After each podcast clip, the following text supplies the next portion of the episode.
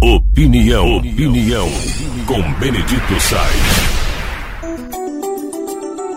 Será que a tecnologia, mundo virtual, nas redes, vai alterar o comportamento humano, principalmente a relação entre os próprios humanos?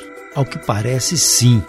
E no mundo atual, para mais pessoas, sempre não mais existe o antes e depois. Tudo ficou no mesmo tempo.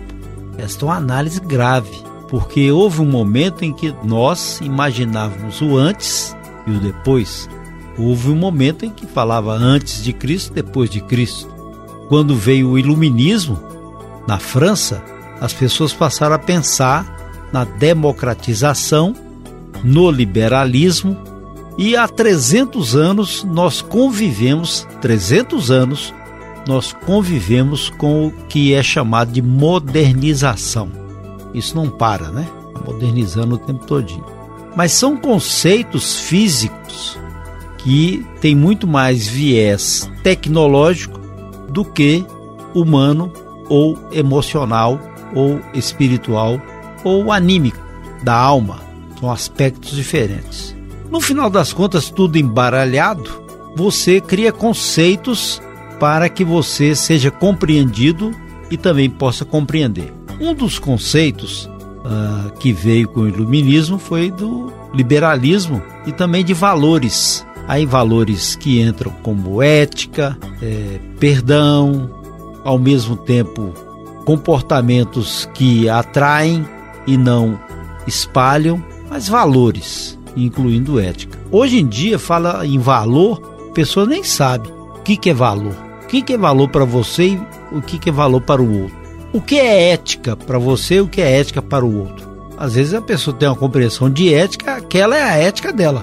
Pode ser uma ética individual, que não seja uma ética coletiva, mas é uma ética dela. Então vai perder um valor. Ao mesmo tempo, quando cria-se uma compliance, que é um departamento de uma empresa para saber como é que está o próprio comportamento das pessoas que trabalham lá para que o produto que é vendido continue sendo consumido e não tenha revés algum. Então avalia, não, você não está cooperando com, com o grupo, nem com o mercado, você, então você está fora. Ou então você comete um erro e prejudica a empresa, a imagem.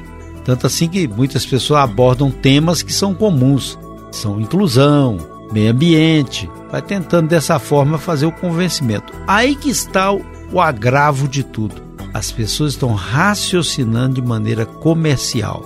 E aquilo que é valor humano, espiritual, da alma, emocional, correlação das dores. Se o seu problema você está vivendo, teve uma morte, é, enfrentando uma doença, isso aí vai sendo deixado de lado gradativamente, porque os tempos estão misturados você não consegue mais fazer divisão ou incluir a dor do outro na sua dor e vale mais o resultado de mercado patrocinado pelas redes sociais, patrocinado pelas redes via internet, distancia as pessoas fisicamente.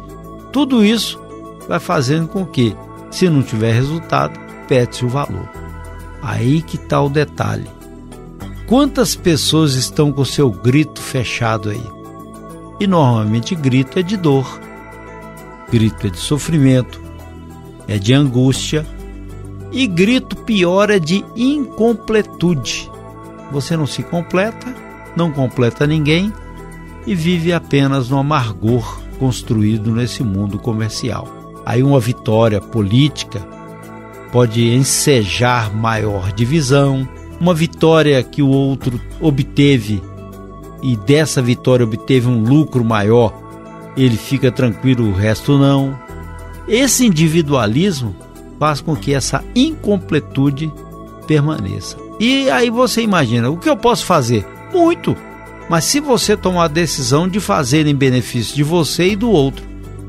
Mas quantos estão perdidos nas estradas da vida? Milhares. Serão milhões e bilhões. Alguns visíveis, mesmo com a riqueza na mão, outros invisíveis nos campos de concentração mas a maioria sem saber para onde ir. Como fazer a modificação disso?